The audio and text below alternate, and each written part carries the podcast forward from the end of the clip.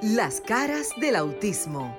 Auténticos, unidos, inigualables, sinceros, maravillosos y originales. Todas las facetas de un mundo diferente y especial en Las caras del autismo con Sofía La Chapelle por Sol, la más interactiva. Ahora sí, me están escuchando. Bueno, señores, es en vivo. Las caras del autismo. Buenas noches, República Dominicana. Bienvenidos una noche más a las caras del autismo a través de Sol 106.5 FM, la más interactiva. Sofía La Chapelle, desde la ciudad de Miami, conectada a través de la magia, como decimos, de la tecnología Gracias a ustedes, el público, gracias a la administración de RCC y gracias a nuestros hijos con diferentes condiciones de vida en el llamado sector discapacidad que nos impulsan a luchar y a tener espacios de comunicación para educar e informar al pueblo. Yo he estado un poquito ausente por diversas razones, pero bueno, ya estamos aquí, pero sé que ustedes, el público, siempre ha estado pendiente, gente que nos ha acompañado desde el primer día, también eh, Maritza, que ya está a punto de llegar en cabina, eh, Cristina, que se unió al equipo, Cristina Mena, también el doctor Alcedo Margarín, una gran eminencia en temas de familia y, de las leyes, y el querido Luis, que está en cabina, que lo conocí en una graduación de Alfi eh, sobre el tema de una persona con la condición de autismo que se gradúa como comunicador en la en nuestro país, República Dominicana. Y en ese, en ese momento también conozco a Luis que se me acerca y me entero que es un padre por adopción y amor de un adolescente con autismo, ya que su esposa ya venía con este jovencito y me pareció muy altruista y de mucho ejemplo para hombres el que, aunque no sea tu hijo, tú lo ames, lo aceptes y lo valores como de queremos nosotros, las personas que estamos en este sector que lo que era el doctor Arcedo Margarín ya está también sentado allí. Em, yo les voy a pedir unos minutitos antes de darles los saludos a ustedes, caballeros, pero ya les di la, bienvenida, porque sé que estamos en una época de armonía, en una época de muchas fiestas. Eh, sabemos la gran tragedia que ha pasado en nuestro país por un fenómeno atmosférico, por las lluvias. Y como hemos hecho a lo largo de cinco años, queremos que esta plataforma, que es de ustedes, sea un puente de comunicación. Yo no he escuchado absolutamente nada de las familias que tienen algún ser querido con discapacidad, llámese que le, en silla de ruedas, llámese con parálisis, llámese de la eh, comunidad de sordomudos o ciegos que han sido eh, quizás afectados por lo que ha sucedido y me gustaría que si usted tiene alguna necesidad y nos está escuchando debido al fenómeno atmosférico, las lluvias y todo lo que ha sucedido, que usted se comunique con nosotros. No vamos quizás a poder ser en este momento la ayuda idónea, pero quizás le podemos ayudar a canalizar dónde buscar ayuda. Porque si de por sí es difícil tratar de sobrevivir en situaciones de, de, tragedias por lluvias, por fuegos o por lo que sea, imagínese cuando usted tiene un ser querido que está limitado en su condición y que quizás su voz no es escuchada. Nosotros somos su voz. Vamos a hablar un poquito del tema de las fiestas es como la contraparte de la vida, la risa y el llanto. ¿Por qué las fiestas? Porque en esta época también se olvida mucho a las personas que tienen diferentes condiciones, especialmente autismo, y queremos darle unos consejos para que usted cuide de la salud mental y también de la parte de la conducta, de cómo poder estar en un ambiente donde haya mucho ruido, mucha algarabía, pero también estamos invitándolo, por otra parte, a que se comunique con nosotros si se vio afectado recientemente. En noticias internacionales le quiero decir que me agradó ver que en Panamá se va a llevar este miércoles un congreso, se va a llevar a cabo este miércoles un, un congreso que hay varios especialistas. Panamá, siempre lo he dicho, yo lo visité en varias ocasiones, tiene un proyecto para adultos muy, muy bueno, al igual que la Ciudad de México. Yo sé que el doctor estuvo por allá, pero en otras cosas. Y que son un referente o debería ser un referente para nosotros en República Dominicana, invitar a personas de Latinoamérica, nuestros hermanos panameños, en dos o tres ocasiones visité ese proyecto de adultos y es maravilloso. Incluso tienen especialistas de conducta, ABA, que viajan desde Estados Unidos, los jóvenes universitarios, y hacen sus pasantías en Panamá. Me parece maravilloso. Les voy a pasar a través de mis redes, que es el miércoles 29, un acceso vía Zoom, como el mundo ya se comunica, sobre el uso correcto de medicamentos con personas en el trastorno del espectro autista y otras, y otras condiciones, pero también vida adulta. Y ya más de cerca, eh, luego al final del programa les dejo unas sugerencias para otras cosas que se están llevando a cabo en nuestros, eh, en otros países que no es solamente República Dominicana. Luis, doctor y el público, vamos a dar los teléfonos y como les decía, que quizás podamos ser esa plataforma para que llamen quien tenga algún tipo de necesidad que se haya visto afectado. Entrego con ustedes allá al estudio. Bueno, gracias Sofía La Chapel, gracias a ese público que como de costumbre todos los sábados de 7 a 8 de la noche, hora de República Dominicana, nos sintoniza este programa a través de Sol 106.5, la más interactiva. Y quiero aprovechar después de este preámbulo que ha hecho nuestra querida, estimada y adorada Sofía La Chapelle, también decir que hoy 25 de noviembre celebramos en República Dominicana. Y no conmemoramos. o que conmemoramos más bien. Qué buena la observación del doctor Alcedo Magarín, que siempre está atento. El Día Internacional de la No Violencia contra la Mujer. Y yo le añado algo más no violencia contra ningún tipo de ser, ya sea mujer, sea hombre, sea persona con discapacidad. No violencia, señores. Ni una menos, ni una más eh, en, en este sentido de la violencia contra la mujer. Buenas noches, doctor, después de esta larga y extensiva vacaciones. Buenas noches. Buenas noches, realmente coincide con mi primer año en la cara del autismo, mi permanencia fuera del país y también en la frontera dominico-haitiana. Yo estuve no solamente... ¿Estuvo, mediando? Sí, estuve, eh, decir, no, formando, porque mi, parte de la capacitación a ciudadanos sobre los métodos alternativos en la resolución de conflictos, principalmente la mediación familiar, que es uno de los temas que más candente que debemos manejar. Y yo sé que la cara del autismo hay muchas personas que también por la situación del día a día hay violencia en el seno de la familia. Que también un día de esto yo quiero participar, como hizo Cristian Nave, como entrevistado. O sea, que me entreviste sobre el tema. Pero podemos, hacer, podemos hacer de ahora. Claro. pero, mientras tanto, me siento contento de retornar aquí al país. Sí, he dicho en la frontera permanecí una semana.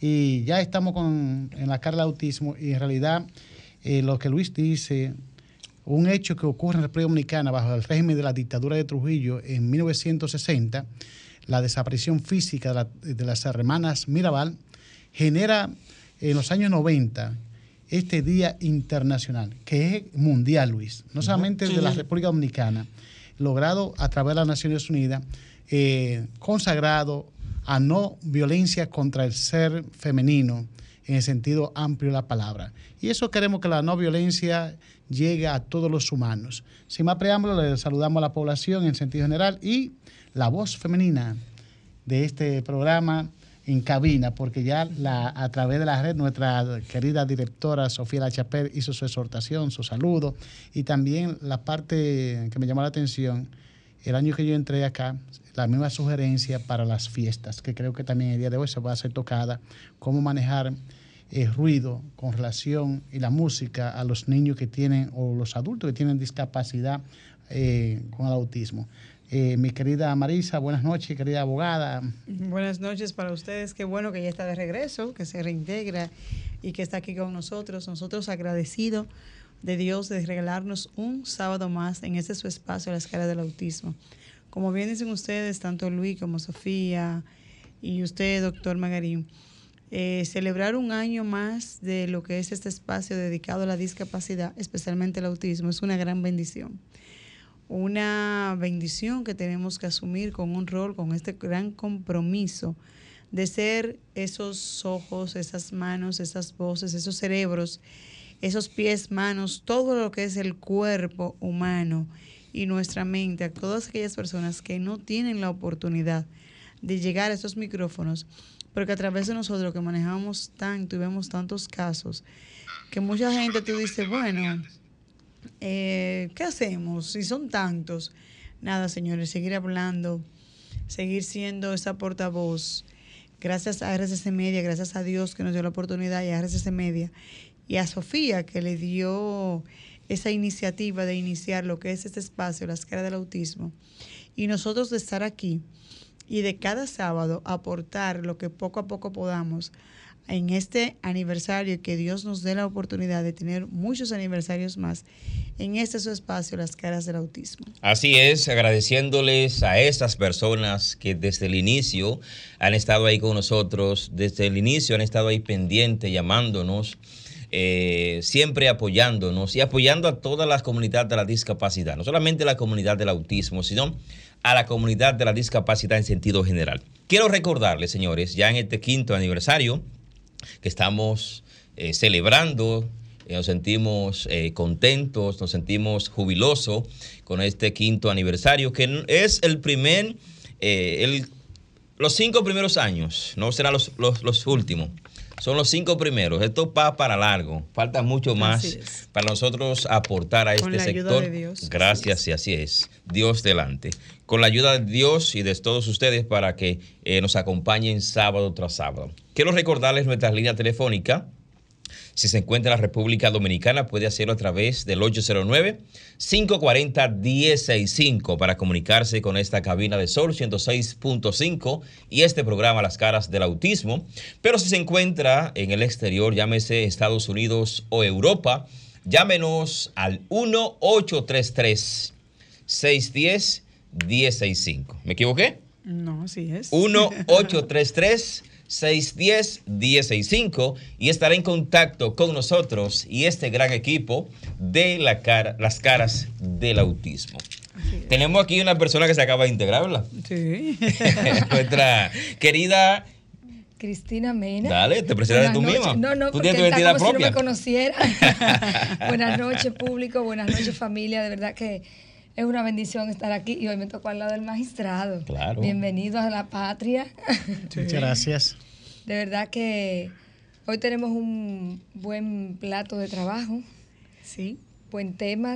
Estamos hablando del Día de la No Violencia contra la Mujer y sobre todo esta dar respuesta y ver qué pasó con nuestras familias con discapacidad, con alguna persona, con alguna situación eh, durante estos días de lluvia. Sí. Nosotros hemos estado inmersos en las comunidades y te- estamos viendo realidades muy tangibles y hemos visto la solidaridad. De hecho, en el día de ayer estuvimos en una casa que trabaja con 40 años atendiendo a personas, a niños y niñas con y adultos también con algún tipo de condición de discapacidad y fue muy lindo ver el- la Fundación El Arca, que son unos misioneros que funcionan ahí en Buenos Aires de Herrera y ver cómo ellos de manera incansable tienen un taller para transición a la vida adulta con una larga lista de espera de más de 70 personas que están esperando que vuelvan a reabrir posterior a la pandemia. Entonces estamos esperando en el Señor que para enero se puedan reactivar esos servicios de los talleres para transición a la vida adulta y que exista respuesta para más de 70 solicitudes que ellos no tienen el espacio.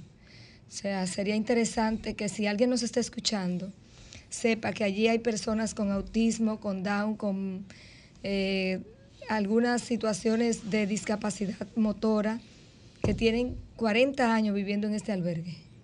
Así Bien. es.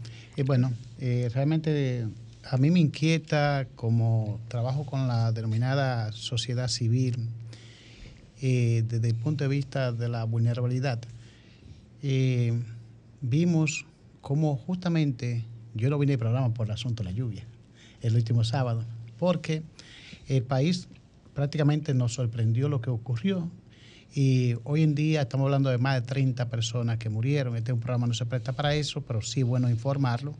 Y no sabemos la situación de las personas con discapacidad, cuál ha sido y en qué condiciones están. Por eso Sofía abrió la línea telefónica para la persona que tenga informaciones al respecto, ver cómo de una u otra manera, sea de la entidad del Estado, la sociedad civil, podamos colaborar con la persona con discapacidad en el sentido amplio de la palabra y poner nuestras manos en esta temporada especial que ya se acerca la Navidad.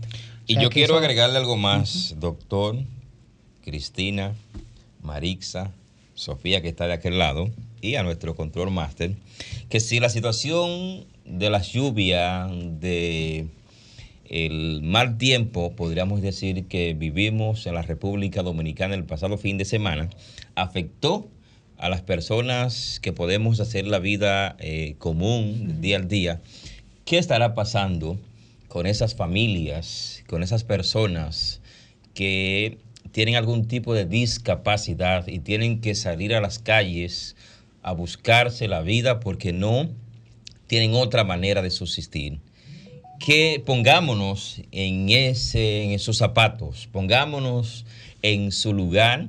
Qué difícil sería la situación de esas familias que eso no es un secreto para nadie que vemos todos los días en las calles de Santo Domingo de República Dominicana personas desplazarse con un batón en las calles buscando el sustento, con una silla de rueda, con cualquier tipo de discapacidad.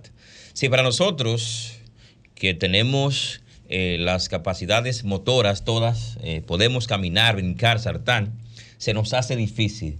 ¿Qué tan difícil será para esas familias, para esas personas que tienen esas limitaciones? Yo creo que debemos eh, ponernos en su lugar, tener el, don de la empatía, de ponernos en el lugar del otro y ayudar a esas familias que están pasando por esta situación. Así es. Nosotras el sábado pasado nos tocó hacer el programa dándole esa orientación a las personas, a las familias, eh, como tal, como dice el doctor Magarín, gracias a la virtualidad lo pudimos hacer vía Zoom. ¿Por qué? Porque la idea era no dejar de orientar a las personas en pos de cómo cuidar a estos niños, niñas, adolescentes o adultos sobre estos días tan difíciles, como bien dice Luis, que para las personas pongamos entre comillas, normales, se nos dificulta, que será para aquellas personas que tienen alguna condición.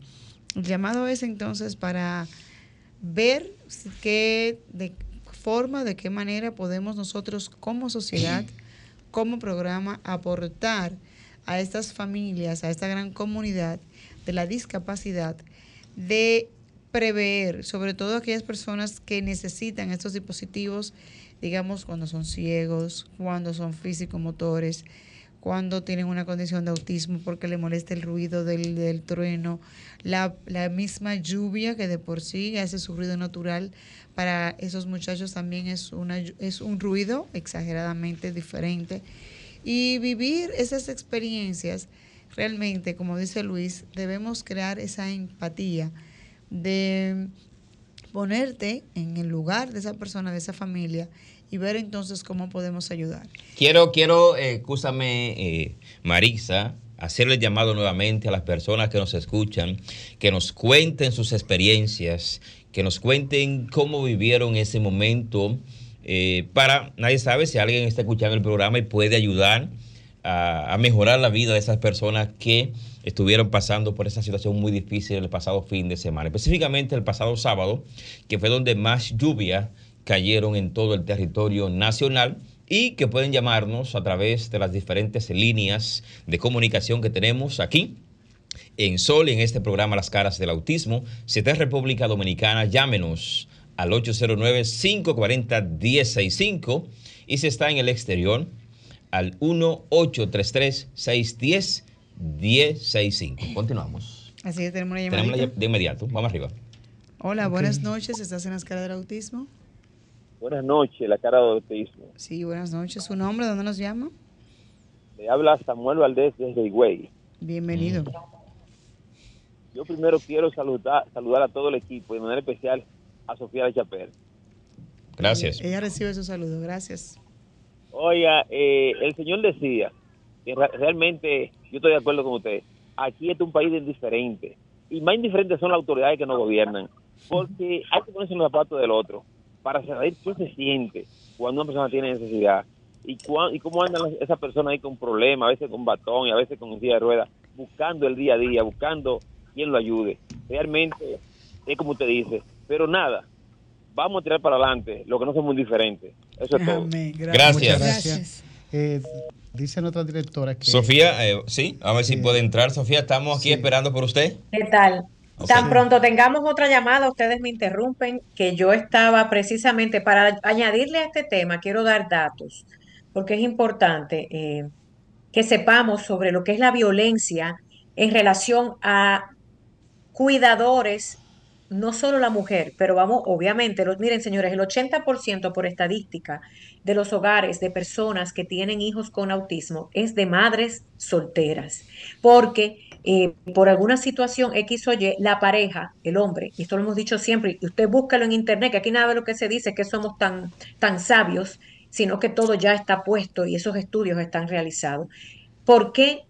Porque lamentablemente por cuestiones culturales, y esto es precisamente para Latinoamérica y donde es eh, hispanoparlante o de habla española, en los hogares a nivel cultural, el hombre está diseñado, y quiero que entiendan esto, no quiero que, eh, que crean que estamos hablando porque todos son iguales, no, nosotros mismos hemos puesto la diferencia de grandes figuras como Luis y otros que dan, eh, marcan la diferencia, pero es que por estadística, si queremos verlo, por lo menos siete de cada diez hogares, la mujer se queda sola porque hubo una incomprensión sobre la condición y ya de por sí se ha demostrado que el simple hecho de la incomprensión de esta condición, de no saber lo que es, eh, de juzgar, de aspectos culturales y religiosos, abandonan el hogar y se queda la mujer cuidando de él o los hijos con la condición de autismo o cualquier otra discapacidad. Ya de por sí la incomprensión, que usted dirá que es una palabra que suena muy linda, que no me comprendes, ya de por sí es un tipo de violencia, es un tipo de maltrato.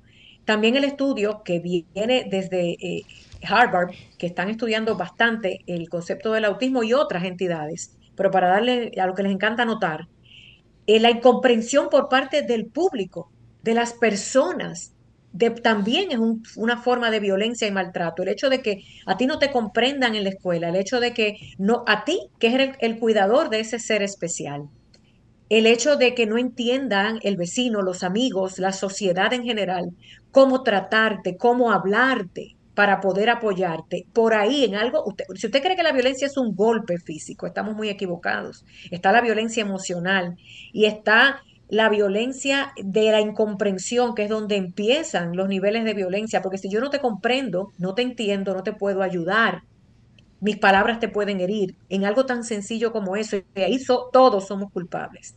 Porque dentro del mismo seno familiar, si uno como padre, cuando recibe un diagnóstico, no se educa, nos herimos unos a, a otros y nuestros familiares también.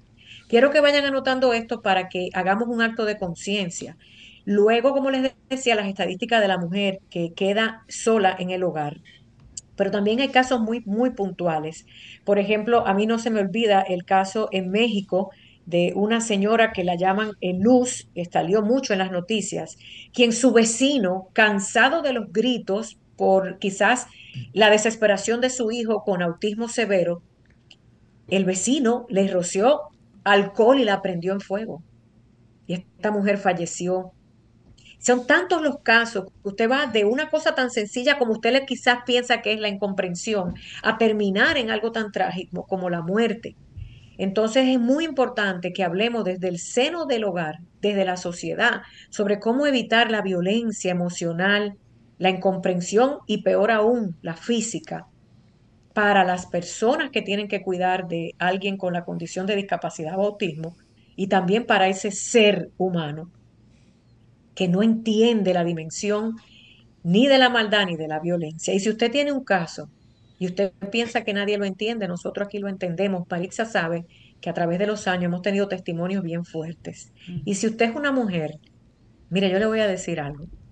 Yo sé que es muy importante uno encontrar una pareja y uno tener un hogar, entre comillas, o qué bueno si lo tenemos o no lo tenemos es mal, pero lo más importante es que cuando uno decide ya ser madre, aunque es una decisión que se supone sea de dos, y usted desde su vientre trajo un ser humano a este mundo, hay muchas mujeres sometidas que no hablan y que sus parejas, padres de ese ser con autismo, las violentan, tanto física como emocionalmente. Y por el qué dirán, y quizás por la parte económica o por no quedarse solas, pero están más solas que un perro abandonado, no hablan. Yo me topé, voy a dar dos un minuto y los dejo con ustedes para ver si nos llaman y suenan esas líneas. No tiene que decirnos su nombre ni dónde vive, pero si usted se siente que se está ahogando y nadie le entiende, llámenos, que aquí le, por lo menos la vamos a escuchar. Escuchar libera esa presión. Yo venía eh, tantos viajes que daba a República Dominicana y se me acercó una joven que vive en Estados Unidos Dominicana y me dice, ay Sofía, que quiero hablar contigo, que no sé qué. Y me dice que ella regresaba al país, a República Dominicana, a reencontrarse con el padre de su hijo con autismo, que la había abandonado luego de varias situaciones difíciles y peleas que tuvieron por el niño y que él la votó, que él la dejó en buen dominicano y que él se vino a vivir para Dominicana y que ella luego lo convenció y se perdonaron, según ella, mutuamente y que ella venía a buscar su marido. Allí no había terapia, allí no... ¿Qué, ¿Qué yo creía? Miren, señores, yo he tenido que escuchar cosas muy difíciles. Incluso me reveló que el padre golpeaba a su hijo. Es muy difícil, pero tenemos que escuchar su testimonio. Mi única sugerencia fue la siguiente. Tenemos una no te voy a llamadita, hablar Sofía, como- antes de tu sugerencia, tenemos una llamadita. Amén. Mm, Bueno, se cayó. Vamos a continuar. Y vuelvo a intentar la llamada. exacto. No, pero ustedes levántenme la mano, Estamos en hagan el un grito, 809 digan algo. 540 1065 para su testimonio. Sofía, un segundito. Hola, buenas noches. ¿Estás en las caras del autismo? Aló, buenas noches. Sí, buenas noches. Ramón. Cuéntanos. Sí, la única vez que voy a llamar, yo no voy a llamar ya varias veces, no, más una sola vez. Ramón, dime cómo está eh, San Cristóbal y la persona con discapacidad en este momento. Más que San Cristóbal tiene una situación muy especial antes de esto, con los asuntos del incendio y todo eso. O sea que, ¿cómo va esa situación por allá? Bueno, esa gente, hay una compañía famosa de electrodomésticos, le, le facilitó eh, el día pasado, le regaló en la inauguración, le regaló efectos eléctricos, etcétera. Y, y hey, a Sofía la vi en Arrojo Vivo con María Celeste Arradá. Wow, Sofía, usted se ha dado grande. No, no, Sofía es, es grande. Ra- Ramón, Ramón es tremendo, yo. Un seguidor único. Sí, gracias Ramón. Yo, hey, yo quiero que Sofía se saque el loto allá de, de- de Miami. Es que ella no lo juega. Yo claro que juego, claro que sí. Yo, te- yo tengo un sueño y es crear, Marisa lo sabe, en un espacio que el Señor eh, me ha dejado allí, que crear la primera academia para padres física. Pero bueno, el Señor proveerá y yo sigo jugando para eso y otras cosas. Miren, vamos de nuevo, vamos de nuevo al tema, interrúmpanme. Me do- le decía sobre esta joven madre que me pide un consejo. Me dice, ¿qué tú crees que yo debo de hacer? Imagínense, uno volando en 30 mil pies de altura y a punto de aterrizar. A mí me dieron ganas de decirle, devuélvete para Nueva York. Pero ¿quién soy yo para decirle a una mujer que también se le nota que quizás está enamorada o está maltratada? Yo sí le hablé en nombre de su hijo. Le digo, mira, lo único que yo te puedo decir es que no deberías permitir que el padre de tu hijo golpee a tu hijo. Y entiendo que no, que quizás esos golpes es por frustración, por incomprensión, porque él no conoce del diagnóstico, pero nuestro deber como ser humano, no porque sean nuestros hijos, si tú ves a alguien que lo están golpeando en la calle, tú vas a permitir que lo golpeen, y más aún a un hijo. Entonces, por ahí te pido que hagas un acto de conciencia y lo denuncies, porque si le sigue pegando a tu hijo, un día lo puede matar. Como mujer no tengo nada que decirte, sino que vayas a un psicólogo. Muy difícil. Son, Porque- es un testimonio muy difícil, sobre todo cuando tú eres una madre soltera y te toca velar por tus hijos. Una decisión bien, bien difícil realmente. Sí. eh, Y entra psicólogo ahora a- los, con la experiencia de la es. vida. Los diagnósticos y la, los testimonios son los que nos ayudan a, a poder ayudar a esa comunidad que nos escucha. Y estamos hablando de las madres que quedan solas, pero también tenemos una realidad, me imagino que no solamente en República Dominicana, de las madres adolescentes que traen un bebé con una discapacidad y se lo dejan a la abuela. La abuela cría ese niño y ahora, por ejemplo, en esta misma semana acabamos de diagnosticar un niño que estaba diagnosticado previamente con un síndrome de al- alcohólico fetal. A su corta edad de nueve años ya está manifestando una conducta negativista desafiante. La abuela toma al niño para estabilizarlo porque tenía una situación de desnutrición, no se sabía lo que era y cuando ella acude al Sistema Nacional de Salud, porque ella dice que ella iba a dar con lo que su niño tenía, ya con el diagnóstico, ella me dice eh, con tristeza, qué bueno que nos encontramos con una ONG cristiana que nos está acompañando en este proceso, porque lo primero que yo recibí es que no pierda tiempo con ese muchacho. Eso es violencia. Y estamos hablando de un profesional que, al que yo acudo con una problemática y que quiero que, por favor, estoy con una voz de auxilio, no parí yo el muchacho, pero es mi nieto, lo encontré casi muerto, lo estoy nivelando, lo estoy adecuando, y cuando voy a donde yo entiendo que me van a dar la salida, esta es la respuesta que recibo. Eh, yo hago un llamado a los que estamos interviniendo familias en contexto de vulnerabilidad extrema. No es solamente ver al paciente o a la familia como uno más. Mi actitud como profesional ante esa familia tiene mucho que ver con esa empatía que hablaba Luis Merán hace un ratito. No es solamente que yo le dé el conocimiento de un diagnóstico, es que yo tenga la empatía de saber que quien tengo delante de mí quizás no tiene todos los recursos para asimilar de la manera como yo le quiero plantear la problemática. Olvídese de eso, salga de ese muchacho, porque ese muchacho eh, cuando tenga una adolescencia, a usted la va a matar. Esas no son maneras. O sea, es duro, pero esto también es violencia. Y eso fue un profesional que lo hizo. Sí. Eso es grave. Mire, señores, nosotros los academicistas o maestros sufrimos muchísimo, más que un perro, decía Gabriel García Márquez. Porque lamentablemente las academias cumplen su rol. La universidad significa conocimiento universal. Usted va y que el conocimiento universal y se le entrega un cartón que le llamo diploma. Pero ese diploma debe acompañar muchas cosas. El número uno, que el ser humano busque su mejor condición, la mejor versión humana para actuar. Y yo creo que en las academias, por encima de todo, debemos trabajar con atención al cliente o usuario y hacer lo que llama empatía. ¿Cómo es posible que, por ejemplo, esa situación, y ahí usted trae un dato para el que está escuchando, que bueno que usted como especialista, psicóloga, eh, alcohólico, es decir, festal, es decir, desde el vientre de la madre ya Son niños que la madre es una alta consumidora de alcohol y ojo con los que nos están escuchando, por favor, si el alcohol durante la gestación es dañino y la, la gran mayoría de muerte postnatal, muerte súbita que se dan, muchas de ellas están vinculadas a esa conducta de ingesta de alcohol durante la gestación. ¿Quién muere, la madre o el niño? El niño, el niño, y no solamente eso, este es un síndrome que vamos a invitar, yo tengo pendiente invitar a una especialista investigadora de este tema acá en el país para que nos acompañe y nos hable sobre esto. Pero una de las características principales que tiene este síndrome, sobre todo eh, en el que lo padece, en la mayoría de los casos, es que la parte racional se ve muy afectada. La parte de la comprensión, la parte, en la parte académica.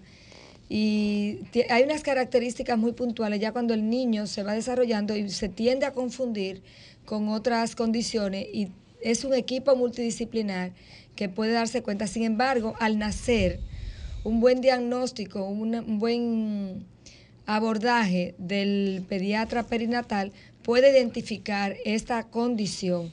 Quizás a la madre, que era adolescente, le pudieron haber dicho, pero por la condición de adolescente ni siquiera se inmutó y el niño empezó a crecer. Recuerdo que una de las cosas, ese bebé, cuando la abuela lo recibe, no sabía comer en la mesa, le tenía que le ponía las cosas como si fuera un perrito y él comía del suelo. Qué pena. Bueno, sí, eh, vamos aprovechando estos consejos o estas palabras que nos ofrece nuestra querida compañera eh, Cristina Mena, recordarle nuestras líneas telefónicas por si alguno de nuestros radioescucha quiere comunicarse con nosotros a través del 809 540 165 desde República Dominicana, 1-833-610-1065 y estaré en contacto con la cabina de Sol 106.5 y este programa Las caras del autismo que hoy estamos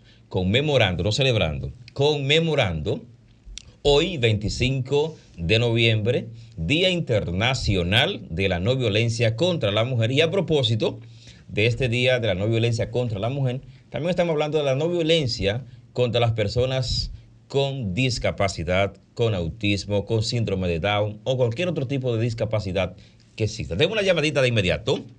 Buenas noches. Gracias, buenas noches. Sí, ¿con quién hablamos y de dónde? Bendiciones. De la- hablamos del Distrito Nacional, hablan con Willy Baez. Gracias. Yo quisiera preguntarle, a ver si ustedes tienen alguna información. ¿Por qué en la actualidad están naciendo tantos niños con autismo? Y si eso tiene alguna algo, algo- alguna condición especial, si hay algún tratamiento específico. Yo, ah, afortunadamente, no tengo hijos con esa condición, pero de verdad que debe ser muy traumático para un padre tener un un hijo con esa condición. No Me sé. gustaría Sí, sí, le vamos a responder en el aire. Quédese en contacto con nosotros. Gracias por llamar. No sé si Cristina, Sofía, si está en la línea o, o Marixa puede darle Por esa aquí respuesta. estamos. Aquí Por está. aquí estamos. Sí. Déjame apoyar. Sí. Nos han hecho mucho esa pregunta, señor. Muchas gracias. Y todo el que quiera llamar, mira, para eso están los medios de comunicación, se supone, para informar y no desinformar. Lo que le puedo decir es que nadie le puede dar esa, respuesta de manera específica, porque al año 2023, donde nos encontramos, y por más de 40 años, un grupo de médicos y científicos a nivel mundial continúan investigando la posible causa o la razón o el porqué del autismo. Pero al sol de hoy, ninguno puede decir, nadie, que es la Organización Mundial de la Salud, digamos, que es el líder a nivel mundial que habla de estos temas, o el CDC, que es eh, por sus siglas en inglés en Estados Unidos, han dado, han dicho, han anunciado que tal cosa provoca el autismo. Por eso es válida su pregunta, que mucha gente la tiene, incluso nosotros los padres al principio. Preguntamos, ¿y por qué mi hijo tiene, este- tiene ese diagnóstico? Porque es autista, como le llaman. Entonces, lo, que sí quiero que sepan es que el mundo ha avanzado, que eh, la parte científica médica ha avanzado en detectar síntomas para poder identificar a una persona, sea desde la temprana edad, niños ¿no? o hasta adultos que hoy día se están identificando.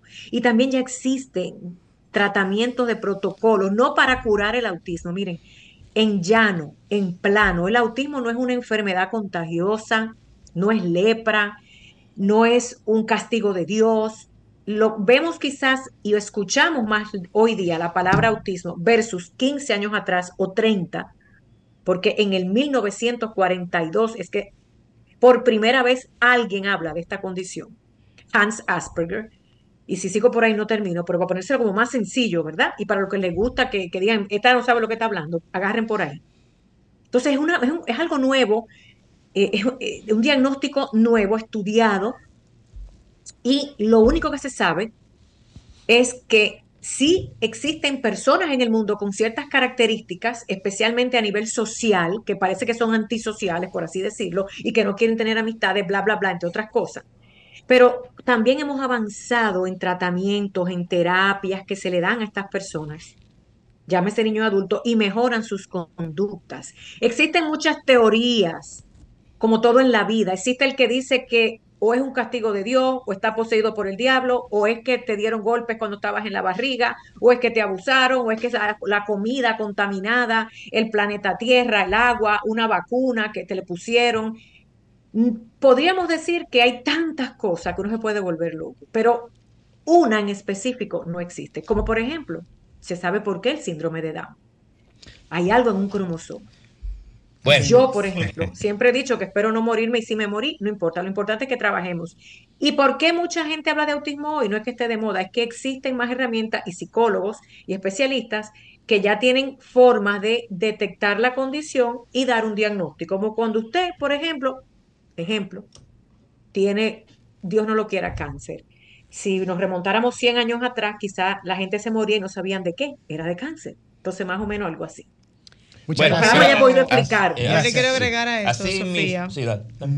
agregarle también al comentario de Sofía, como el Señor eh, dijo una palabra que a mí, por ejemplo, me marcó. Le dijo, afortunadamente yo no tengo un niño con la condición. Y qué bueno que, es, que no tiene ese niño con la condición, pero las familias que sí tenemos el niño con condición o la niña o el adolescente, debemos entender. Una llamadita. Buenas noches, ¿con quién hablamos y de dónde? Sí, de la romana con primitiva. Ah, buenas noches, primitiva. Buenas, buenas noches, dígame cómo está la romana y las personas Bueno, eh, de la zona después de eh, los aguaceros o tormenta que vivió el país. aquí después de todo no fue así tan, o sea, tan fuerte como, como allá y en otra, en otras ciudades, en otras provincias. De verdad que no, lamentablemente eso no me hace sentir bien porque yo soy de la persona que, o sea, que siento el dolor ajeno y, y sé lo que pasar por situaciones difíciles. Pero aquí no fue así tan fuerte, mucha agua, mucha agua, sin nada más. Ok. ¿Y motivo la llamada eh, distinguida? Bueno, un saludo para todos ustedes eh, y el pueblo dominicano. Eh, con relación a la pregunta que hizo el amigo, que si... Sofía respondió, no sé si usted No, quiere no, no, algo. yo quiero Agregarle algo más. decir algo que que si antes de nacer el bebé, cuando uno lo tiene en el vientre, si cuando la- las madres se hacen los chequeos, que si se, si los doctores se dan cuenta si viene con, con esa condición. Y yo voy a decir algo para terminar, Sí. que todo niño o todo ser vivo, eh, aunque no nazca con ninguna condición, hay que darle el mismo amor. No es lo mismo, claro, con, con una condición como el autismo, entre otras, pero todo el niño que nace o ser vivo hay que darle amor y comprensión y tratarlo, y tratarlo, o sea, no como enfermo, sino con toda la, la paciencia, la pasión y el amor que necesita un ser humano. Gracias, Gracias. Primitiva. Sofía va a desde la responderle, por favor. Sofía distinguida, adelante. Rapidito, rapidito. eh, gracias por esa empatía que usted tiene, porque al final, ¿verdad? Todos somos iguales. No, todavía tampoco la ciencia puede eh, detectar que desde el vientre de una madre, a través de una sonografía o no sé qué, pueda decir que un feto, que un niño en formación pueda venir con la condición. Precisamente por lo anterior, porque no existe todavía un consenso mundial sobre el por qué. Entonces, mientras tanto, no nos preocupemos por el por qué, sino hagamos el para qué y es para trabajar. Maritza, yo sé lo que te pasó. Te sentiste eh, triste, pero yo creo que precisamente lo que estamos hablando hoy es tan importante. Mira, el educar a la gente, el, el educarlos con amor, ¿eh? no porque usted sea bruto, por favor. Educarnos en un tema, el hablarlo, el preguntar qué es eso. Eh, y por eso dicen, afortunadamente yo no. Miren, ¿saben qué? Sí, es cierto, duele, pero igual yo digo, afortunadamente yo tengo un hijo, aunque tiene la condición de autismo, pero yo no quisiera, por ejemplo, que mi hijo tenga un accidente y pierda las dos piernas. Yo creo que también nosotros los padres debemos de analizar nuestras emociones. Yo antes me ofendía por todo y aprendí a detectar quien lo hace por no saber, por la ignorancia de no saber y que nadie le ha dicho y mi deber es decirle, no mire, por esto, esto y esto, y quien lo hace por maldad Sí, o por Sí. ridiculizar. Yo quisiera que ustedes me digan algo, yo les acabo de pasar algo por el grupo Ok. y voy a decir esto, estamos hablando de la no violencia. Es abominable, es doloroso y eso sí me duele. No lo que dijo el Señor, porque quizás lo dijo desde la ignorancia y mira qué lindo que nos llamó y hoy se, se está educando. Que personas que trabajan en los medios de comunicación le digan a un compañero, tú eres autista, como para mofarse o burlarse de él y de nuestra comunidad. Entonces yo les voy a dejar colgado en mis redes sociales quién es Nelfa, creo que es en República Dominicana, se los pasé a ustedes en el grupo, que dijo a otro compañero para ridiculizarlo, como han hecho tantas personas. Miren, compañeros, para decir, yo no soy compañera de gente así. Usted que utiliza Ella ha de demostrado, una, ha demostrado una discapacidad peor que la que un la autista. del corazón. Entonces Sí. yo le voy a recomendar a los que tienen, por un favor que le hicieron o que usted está haciendo favores, que le presten un micrófono y una cámara, que respeten la palabra autismo. Sí. Yo quería Y decir. que no me la, y que no la utilicen en los medios de comunicación masiva y en las redes sociales para ridiculizar a nadie, porque bastante violencia desde hasta la ingenuidad tenemos nosotros. Entonces yo le voy a dejar ahí el comentario. Miren, esto lo han hecho en todas partes del mundo, lo han hecho políticos, lo han hecho comunicadores, lo han hecho dominicanos, americanos, porque por eso es que tenemos que seguir hablando. Y esto es una forma de violentarme a mí como madre y a todos ustedes los que nos escuchan. Que alguien que tiene el poder de hablar, porque alguien se lo dio, se lo regalaron o se está acostando con alguien, no me importa, que le diga a alguien, parece que tú eres autista. Deberían sancionarlo y sacarlo de los medios de comunicación. Bien. Eso es Eh, violencia. esa- eso es violencia. Sí, Mire, eh, señora, vamos- Marisa tenía, antes Sí, yo que- terminar la- tenía la una idea. idea. Vamos a que la finalice. Exactamente, finalizar la idea, no solamente con el radio escucha, sino con todas aquellas personas que deben entender y conocer que el niño, por la condición, no deja de ser un niño, deja- y por ende, ante todo, es una persona. Y que el ente de tener una condición, no importa cuál fuese, no nos da muchas veces ni el privilegio, ni el derecho, ni, la, ni sentirnos desafortunados o no, sino más bien tenemos que tratar a la persona como lo que es una persona. Un ser humano. un ser humano. Exactamente. Y- Mire, eh, con relación a esto, yo creo que hace años, bueno, las Naciones Unidas, justamente el 18 de octubre del año 1999, hace 94 años, implementó la cultura de la paz a nivel mundial. Y la cultura de la paz busca un solo objetivo, no violencia en el sentido amplio de la palabra. Pero eh, la no violencia hay que educarse, porque cuando existe un- la preposición no, es porque hay, existe sí, sí hay violencia y muchas violencias. Entonces, ¿qué es lo que hay que hacer? En los mismos hogares debemos comenzar, hoy en día hay mucho tutoría, porque para todo hay tutoría, yo bromeo, digo, desde, la, desde cómo cocinar hasta lo más científico usted encuentra la tutoría. Entonces, hoy en día hay mucha tutoría que usted puede buscar en las distintas eh, Plataformas. la- Plataformas la, plataforma, digitales. sí, pero la más autorizada, Eh, eh, YouTube, YouTube. puede usted buscar, ejemplo, eh, cómo implementar la mediación familiar. Esa es una herramienta fundamental que hay que trabajarla conjuntamente con la mediación comunitaria, porque la comunitaria te abarca los tres sectores.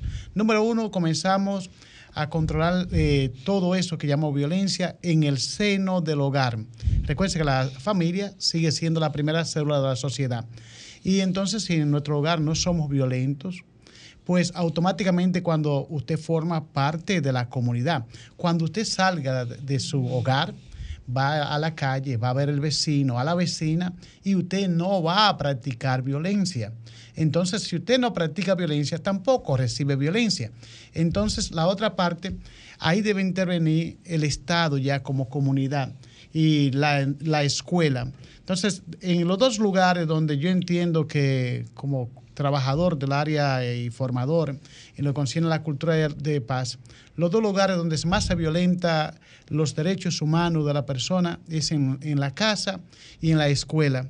Paradójicamente, los dos lugares donde usted debe eh, sentirse más cómodo, Más protegido. más protegido, Más seguro. más seguro, es el lugar que representa mayor violencia. Entonces, esa violencia debemos comenzar a controlar los adultos, porque los- la conducta, ustedes son psicólogos, aquí, por ejemplo, la mía Sofía estudió psicología, después de ser una periodista de fama internacional, y algunos de nosotros muchos cursos especializados en psicología, y tenemos una psi- psicóloga de base, que es Cristina.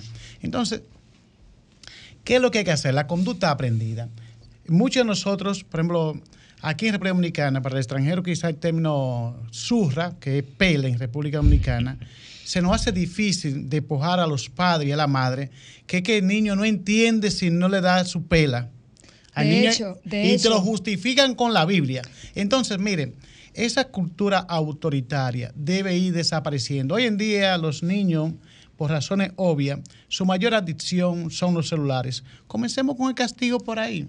Y por- y Castigo por no, el- eliminar privilegios. El castigo no debe existir en una cultura de paz, Efectivamente. sino eliminar privilegios, que es el mejor modelo de crianza. Amor, límites y eliminar privilegios. Pero yo quiero escuchar, antes de finalizar este programa, dos o tres llamadas de esas personas que nos escuchan todos los sábados y que durante cinco años han estado pendientes a este programa. Casi Porque este Luis. programa Estamos trabajando para seis, ya cinco cumplimos. Claro, claro. Llámenos al 809-540-1065 desde República Dominicana. 1-833-610-1065 desde el exterior. Para que se comunique con nosotros e interactúe, forme parte de este programa. Pues nosotros somos aquí solamente los, los que dirigimos el programa, pero este programa es de todos, de esa familia, esa gran familia de la discapacidad. Nosotros venimos, tenemos la llamadita de inmediato, hay que, llama, hay que Te están complaciendo Luis de una vez. Buenas noches. Sí, buenas noches. ¿Con quién hablamos y de dónde? Se cayó. Se cayó, bueno. Inténtelo nuevamente, por favor. Sí. Para que hable con nosotros antes de finalizar. Bueno, lo importante también de esto, eh, hablamos de la plataforma YouTube, eh, este medio también hace una labor extraordinaria. Todos los lunes, en el lenguaje técnico de la tecnología, he colgado este programa. Y también hay un reproductor. Yo todos los lunes, aunque no venga el programa, mi misión de Está atrasado, no están no mandando el, el- material temprano. Eh, No, no, no, no, no, no. no. Eh, dedico una o Estaba dos viaje, horas. estaba en No, México, estaba en México, No, no, pero de donde quiere que esté, ah, me encargo de la distribución. Entonces, realmente esta es una labor social que se viene realizando y yo creo que la única forma del ser humano eh, humanizarse, porque paradójicamente todos somos humanos, pero hay humanos deshumanizados, que es la Nos parte toca bestial. trabajar con ellos. Entonces, lo que debemos humanizarnos, y para eso hoy en día mm, tenemos muchas herramientas que es a través de la comunicación. Entonces, Sofía, no sé si quiere decir algunas palabras antes de finalizar o si tenemos. Eh, sí, Yo Cristina. tenía, Cristina iba a decir pendiente, yo tenía pendiente que a la persona que nos llamó, que hablaba si había algún diagnóstico en la vida intrauterina, agregar a lo que dijo Sofía, que es el autismo, inclusive la mayoría de los indicadores de alerta, se, en, en la mayoría de los casos, se empiezan a manifestar a partir de los dos o tres años, en algunos casos porque el niño lleva un desarrollo, como nosotros llamamos, dentro de su escala normal y empiezan a manifestarse algunas conductas que dan alerta y son las que llaman a la atención, sea del nivel inicial donde se encuentra el niño, de los cuidadores y de la madre cuando empiezan a observar. Hay algunos que desde que son bebés eh, se empiezan a notar, pero otros de los dos a los tres años y por eso los diagnósticos no se hacen a tan temprana edad en la mayoría de los casos, porque pasa desapercibido. Pasan como niños que le da rabieta, que hacen pataletas y hay que prestarle atención. Asimismo, yo quiero agregarle alguito más que desde el principio quería decirlo. Asimismo, como no hay una causa real hasta el momento que diga cuál es la causa del autismo, asimismo, ni la madre tiene culpa de que el niño salga con esa condición, pero ni el padre tampoco. Porque conozco de familias que se han dividido porque el padre regularmente culpa a la madre de que el niño haya nacido con esta condición. Y lo digo como padre. Quiero llevarle este consejo a los padres que todavía no se han concientizado de esa realidad. Investigue, estudie, entre al internet, entre a las diferentes páginas que hablan sobre las diferentes discapacidades, sobre el autismo, e investigue por su propia cuenta para que así no esté culpando a la madre de X o Y razón. viceversa. O no, y que viceversa. entre, a la Porque que entre a Sofía La Chapel, que Claro. ahí están los cinco años del programa. yo hago, más- hago más énfasis por el padre, porque los casos mayores suceden de los padres hacia la madre. Pero es un Por tema el cultural. machismo, compañero. Es por el machismo, Entonces, es un tema machismo. cultural. para que así eh, eh, la familia no se desintegre y puedan llevar esta gran bendición. Y que de Dios hecho, hay familias que tienen hijos con la condición de autismo que son muy unidas y son unas familias modelo a seguir, porque son abanderados de poder salir adelante con sus hijos e hijas y ser ejemplo para aquellos que están debutando con el diagnóstico. Luis, Bueno. para concluir, y Marisa, que es abogada, voy a concluir con la máxima de nosotros los abogados. Desde que estudié Derecho, aprendí una máxima. Nunca busco culpable, siempre busco responsable. Si hay una situación donde hay un conflicto, y hay dos partes, las dos partes tienen que ver en ese conflicto. Y ese conflicto hay que solucionarlo entre los dos, cada quien asumiendo su responsabilidad. Por eso cuando yo oigo que la gente buscando el pecado original, digo, bueno, está perdido, porque lo que hizo Adán y Eva, con el mayor Fue respeto religiosos, son problemas de ellos. Yo lo que te puedo responder, que soy responsable de cada uno de mis actos y que debo responder por ello. Marixa. De esa manera, mi reflexión final es decir, nunca busquemos culpables, eh, para que entre Sofía y cierre, eh, nunca busquemos en la vida culpable, busquemos responsable y pa- cuando para comenzar a buscar otro responsable, comienzo conmigo. Si comienzo es. conmigo, yo tengo mi parte en esta situación. Entonces, de esta manera, eh, mi exhortación final es, nunca busque culpable, asuma su responsabilidad en cada caso que tenga en la vida y será feliz y se sentirá realizado en la vida porque usted es responsable de cada uno de sus actos. Muchas gracias. Mi parte, Marisa, la dejo. Así es, hemos llegado al final de nuestro espacio. Agradecer a todos y cada una de las personas que nos están en sintonía. Lo importante de esto es, como diría eh, nuestro aquí, o como dice eh, nuestro amigo y colega, el doctor Magarín, que no es tampoco eh, crear una responsabilidad que no podamos tampoco buscarle, las, sino buscar más bien la solución a lo que es esa responsabilidad. Nosotros como programa estamos en la obligación y tenemos la responsabilidad de brindar el conocimiento que tenemos a nuestro alcance para aquellas personas que puedan ser dentro de lo que le da la discapacidad, darle ese rayo de luz. Sofía, nos vamos. Así es, muchísimas gracias a todo el equipo, a Maritza, al doctor, a Luis, a nuestro gran compañero en los controles en cabina. Gracias a Cristina ustedes, también está aquí. Cristina. Cristina y todos. Pero siempre digo y despido gracias a esos seres maravillosos que la vida nos ha regalado, nuestros hijos y seres queridos con diferentes condiciones especiales, porque nos han hecho más sensibles y más humanos.